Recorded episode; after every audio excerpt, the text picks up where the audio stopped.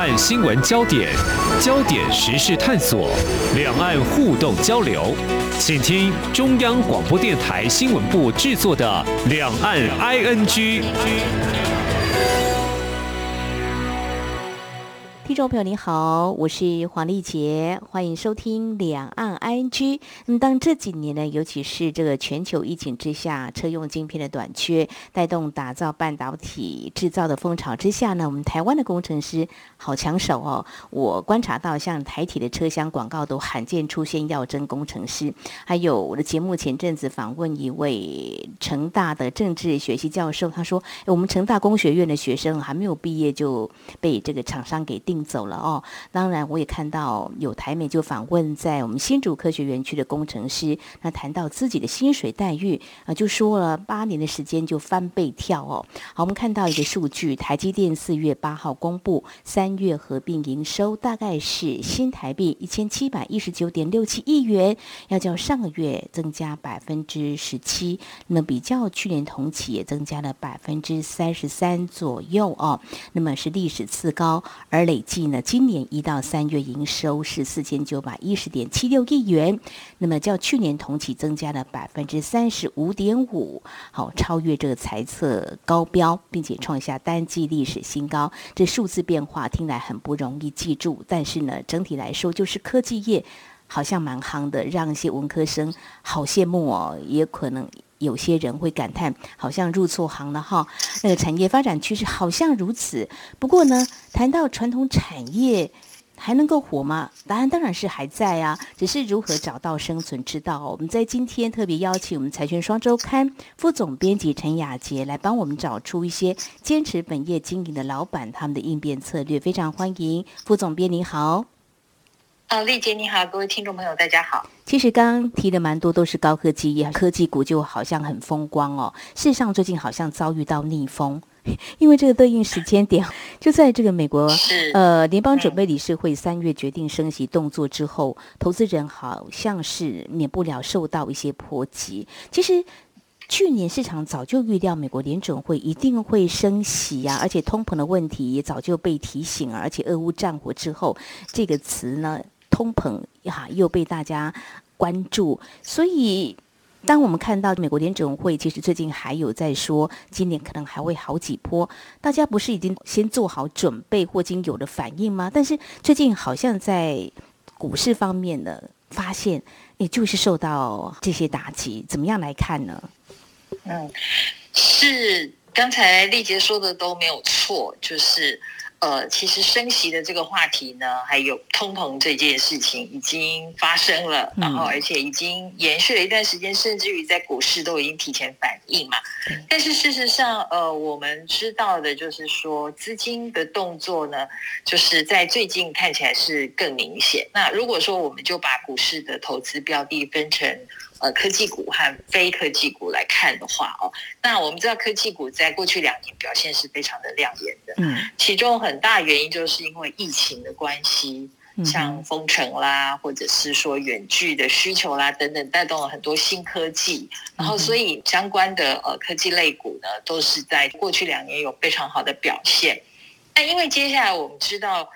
呃，当然，虽然在台湾啦，本土疫情好像刚刚才开始要进入高峰，嗯、可是呃，大家现在已经有了要跟病毒共存的准备了嘛。嗯、然后相关像我们说到了先前那些新技术，甚至于是新的设备等等的业绩呢，大概我们都已经看到了。嗯、所以对于科技股成长性的评价已经不像过去那么高。嗯，这是第一个原因。然后第二个的话就是。呃，如果说以升息这件事情来说，嗯、大家就会开始在考量，就是殖利率的这个问题。哦，嗯、对，那殖利率的话，就是很明显的摆出来，你有多少的呃业绩可以回馈给股东，你会分配给我多少的股利嘛？嗯、那这一件事情呢，在科技股上呢，一向都是没有穿产。类股来的吃香，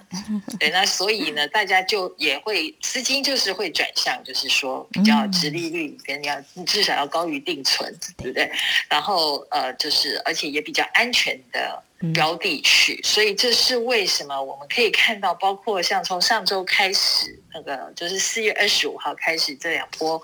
呃。美国的股市都是从科技股的大幅修正，嗯，引发我们不能说暴跌了，因为其实现在也很高，但是就是说这跌点都是蛮大的啦，嗯，然后甚至于也带动了台股的同样的情况，那都可以看到资金从科技股撤出的动作，哇。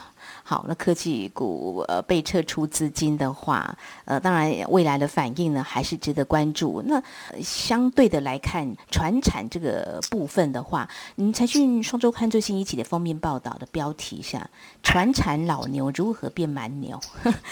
是这字面上看来就是默默耕耘，等时机一到呢就会大显身手。只是说，在这个大家可能对高科技。还是一定程度看好，这耀眼的光芒之下，要看到呃船产的身影比较不容易，但是也没那么难呐、啊。听众朋友在听我们节目的时候，或许也可以想想或猜猜看，从自己的老板有没有为啊、呃、你们加薪，或许是一个可能啦。我自己猜的啦哦，呃，比如说我自己就猜到，哎，船产来看的话，防疫产品刚刚提到疫情嘛，应该就是。咸鱼大翻身，口罩啦、酒精啦，这是过去的。最近的新药还有疫苗，是不是这个还是可以持续看好的呢？副总编，哦，的确是啊。最近这段时间股市的修正里头，嗯、我们可以看到有几个抗跌的族群哦，生技类股，其中就是在呃所谓的防疫概念呢，的确是又显得比较有表现了。嗯，那呃。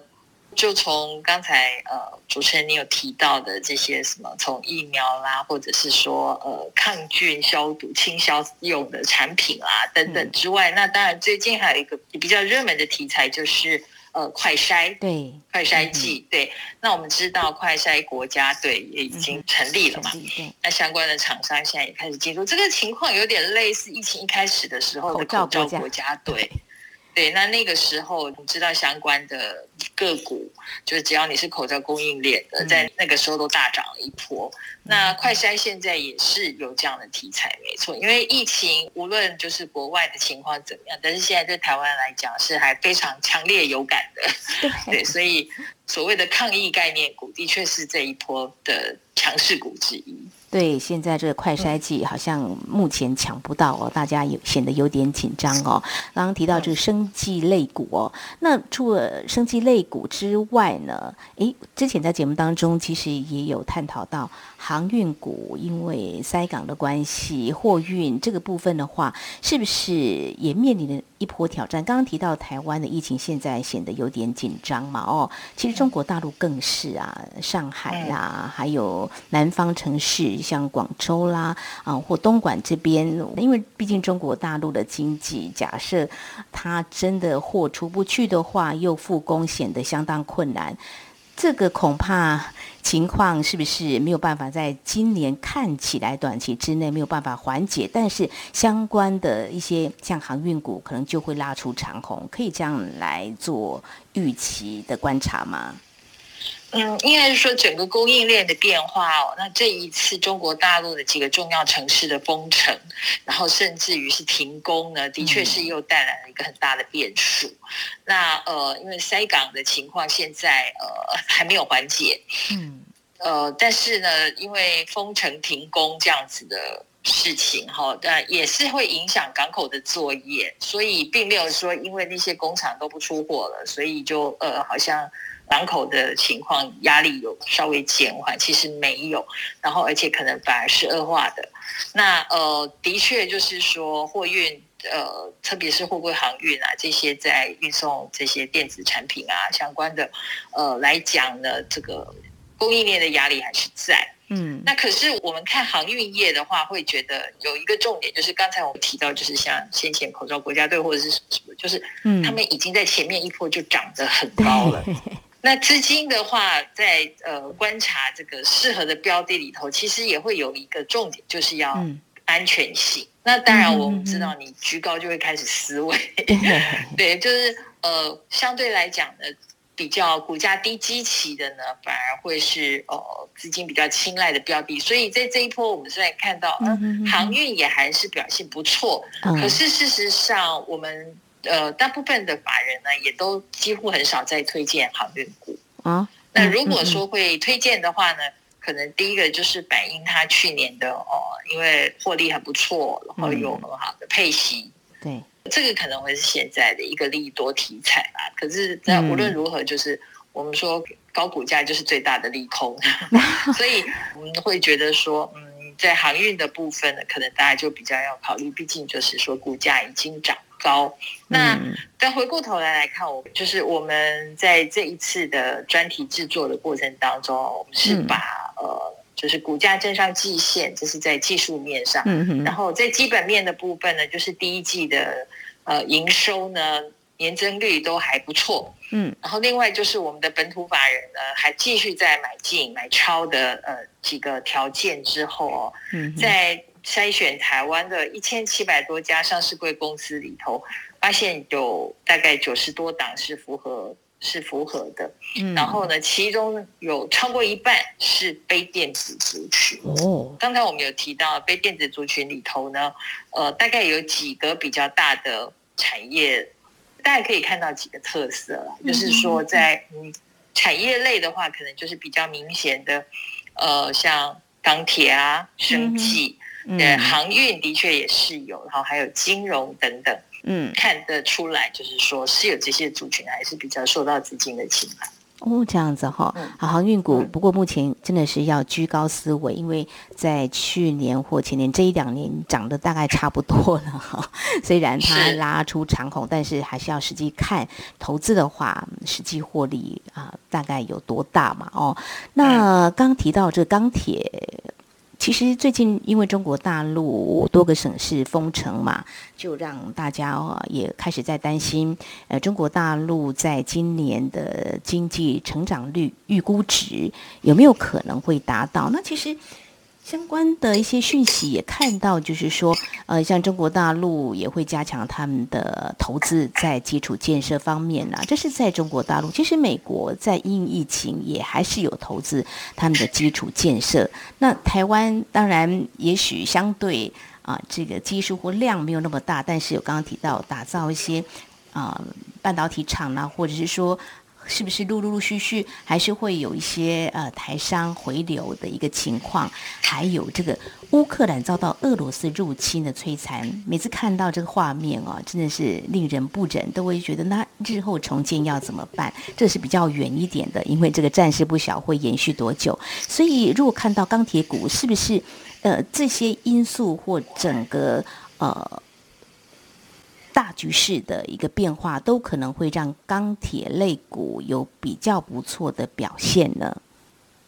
呃，应该我觉得可以这样，我们分成全球，还有就是说国内的情况来看好了。嗯、那如果说就全球来看的话，哈，因为刚好世界钢铁协会 WSA，它在四月下旬的时候，它才发布了新的针对二零二二年和二零二三年的全球钢铁需求。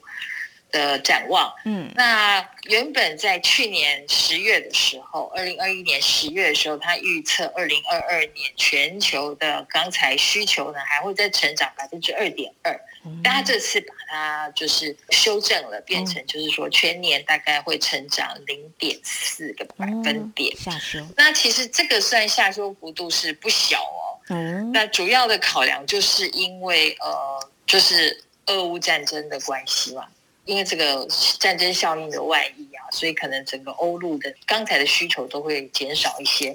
然后再加上就是中国的成长趋缓等等的，嗯。嗯、然后还有就是疫情的确在某一些地方，包括例如像台湾好了，可能就是会呃影响消费啊，还有经济的活动，嗯、然后美国的升息等等都可能会影响一些呃投资啊或这些呃因素了哈，所以他是把。全球的需求给下修了，嗯，这看起来像是一个利空，可是我们另外一方面要来看，就是关于供给面。嗯，那如果就供给面的话，我们知道俄国跟乌克兰其实都是非常重要的钢材生产国，嗯，然后呃，大概呃有业者统计啊，就是乌克兰加上俄国，他们一年的钢材出口量大概就有四千五百万吨，哦，嗯，然后。我们知道这一波，就像刚才主持人你有提到，就是，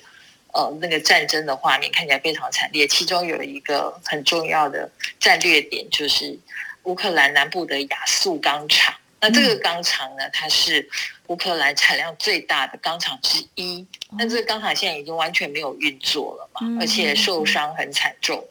那呃，我们知道的就是说，乌克兰的几个钢铁生产基地大概也都受到了影响。嗯嗯。那这个生产秩序呢，业者是估计大概就算战事现在今天立刻就结束了，大概也要至少半年的时间才能够恢复生产秩序。这个部分是俄国乌克兰。那另外一方面就是像刚才呃，我们也有讲到中国，中国除了就是说本身它的经济。看起来呃是下滑的情况哦，然后呃他们的因为减碳的压力也非常大，大家可能对去年的关于这个什么拉闸限电啊等等的记忆犹新，因为他们碳排的压力实在太大了，所以其实他们从去年第四季就开始减产，那今年减产的力道呢还是只增不减，那所以大概呃就是呃业界的统计啊、哦、是认为说今年全球的钢材供应。光是中国、俄国、乌克兰，大概就会少掉一亿多吨。嗯、那现在全球一年的钢材消费量大概是十八亿吨，嗯，所以减掉一亿吨的消费量，那就是减掉超过百分之五的供给量。嗯，那但其实基本上你相对于那个成长，呃，就是我们刚才说需求的那个部分的话，那就是还是会显得供不应求。嗯哼哼哼，对对，就是因为减少供给的量是远超过那个需求需求减缓的量。对这个供给需求面呢，这样一算起来，还是有它的一个需求。整体来看，这个还是可以期待的。好，这是在节目的前半阶段呢，我们非常谢谢财讯双周刊副总编辑陈雅杰来跟我们探讨科技股呢，在过去这几年呢，可以说是非常的风光，也被看好。但是最近呢，似乎啊是受到了一些冲击，通膨还有美国联总会的一个升息动作都不无影响。那么接下来就是看到传产传产。有些产业呢是被看好的，刚才有谈到了，包括钢铁，那么还有这个生技股。那么稍后呢，我们再请副总编来跟我们谈你的观察。今天的新闻就是明天的历史，探索两岸间的焦点时事，尽在《两岸 ING》节目。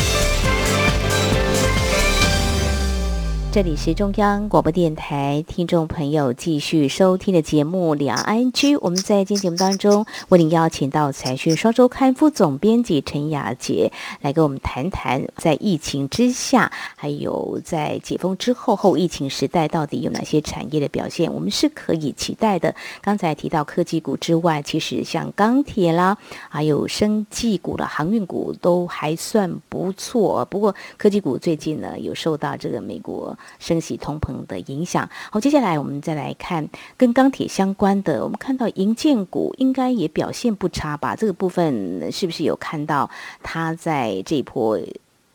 不管是在台股或美股的反应上，它算是表现还不错的呢？嗯，其实这个在台股上是真的可以看得到。我想这个台湾的听众朋友应该也可以感受得到啊，就是这段时间房地产景气真的很不错。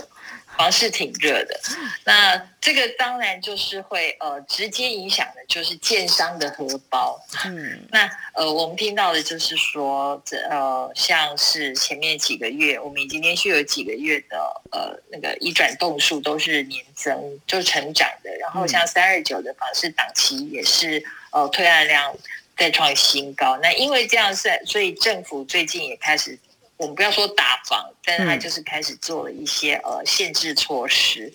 包括就是呃针对预售屋的部分啊，你不能再移转你的契约啊等等的哦，就是他是要把这种投资性的，呃，讲投资性好，就是大概就是炒房的这种行为，尽可能的做一些约束啦。嗯，但是我们可以看到，就是不管怎么样呢，这个建商他们推出。的建案基本上都是热卖，嗯，那这个牵涉到呃，就是因为刚性的需求的确蛮明显，像我们刚刚讲到中南部，因为有很多的建厂投资，嗯，然后所以呃，吸引了很多的年轻人到呃中南部去，就有要要购物置产。然后在当地居住的需求嘛。嗯、那所以我们的确是发现，就是说在这一波呢，在内需建设是可以看得到，包括从建商，嗯，包括呃是从事那个住宅市场的开发商，或者是你是从事这个建厂统包的厂商，然后甚至于呢，你是做建材的厂商。他们在第一季的营收表现都蛮不错，然后的确我们的投信呢就有看得到有那个加码的动作。哦，好，这相对中国大陆可能比较不一样。去年中国恒大集团的这个爆发财务的这个危机问题可能不一样。那现在中国大陆鼓励投资呢，哎，但是呢，这个力道目前还看不到。但是在台湾相对比较热一点哈，比较被看好。好，这银建股哦，那再来看到就是，嗯，有一个集团股，它指的是。多角化经营吗？还是怎么样来看它的表现呢？跟它的营运，嗯。我们呃，刚才一开始的时候也有提到，就是说现在股市资金的动能呢，现在是比较转向以安全为首要考量，作为他们的操作逻辑。嗯、那我们知道集团股哦，大概有几个特色。第一个就是我们知道，大概就是你能够成为事业集团的话，嗯、就是它的事业布局范围比较广，那有分散风险的效果。然后第二就是你越大型的集团呢，它大概就。嗯蛮有可能，就是说，它的相关企业在它的这一块业务领域都是龙头，嗯，所以它的业绩表现也会相对的稳健。那我们可以看得到，就是特别是在这一波里头哦，再结合几个题材，像是。呃，我们知道这个战争它有催化市场对于这个石化原料啊，还有粮食供给的焦虑嘛，嗯，大家都开始就我们的油价就飙上了高峰，然后另外就是粮价也是大涨的，嗯，然后因为这样的关系，所以你如果是有这样相关题材的集团股呢，在这一波的表现就是蛮明显的。哦。我觉得可以举出实际的例子，就是像台塑集团啊，哦，还有远东新集团，他们都是有塑化相关的题材嘛，嗯。然后另外就是像那个食品业呢，呃，统一集团，嗯，就也是不不只是母公司，哈哈，是呃看得到有那个呃法人买进的动作，法人买超的动作，好，甚至于就是说他们相关底下的子公司，嗯，相关企业，对，都也是有法人买超来布局。那这几个公司其实还有一个特色，就是因为台湾的传统产业公司都是。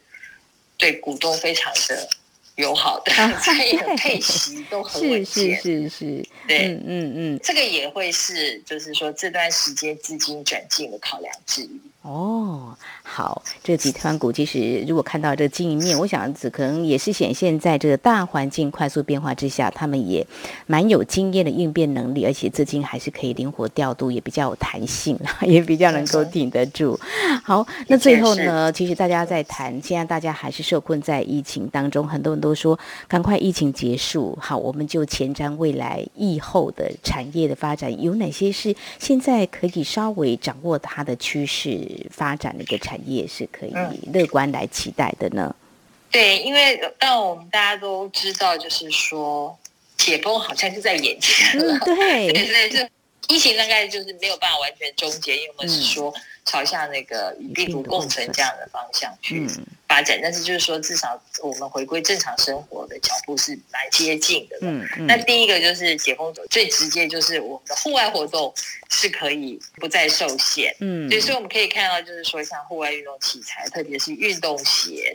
或者是登山鞋的厂商。对，就是在这一波呢，感觉已经有先提前去布局，这是第一种。然后第二个就是说，在这一次的这个疫情当中哦，呃，不只是疫情，还有战争等等的影响。然后还有就是，我其实本来全球就已经在关注到气候变迁的议题，嗯，所以为了这个呃减少化石燃料的使用，嗯如何用绿能产业来替代？所以我们知道这个能源产业啊，这次也是会受到相当的重视。嗯嗯嗯。然后特别是在疫情之后，应该是它的相关的部件发展脚步都会更快。所以我们知道像风电啊，对，最近这段时间风电就是又开始飙涨。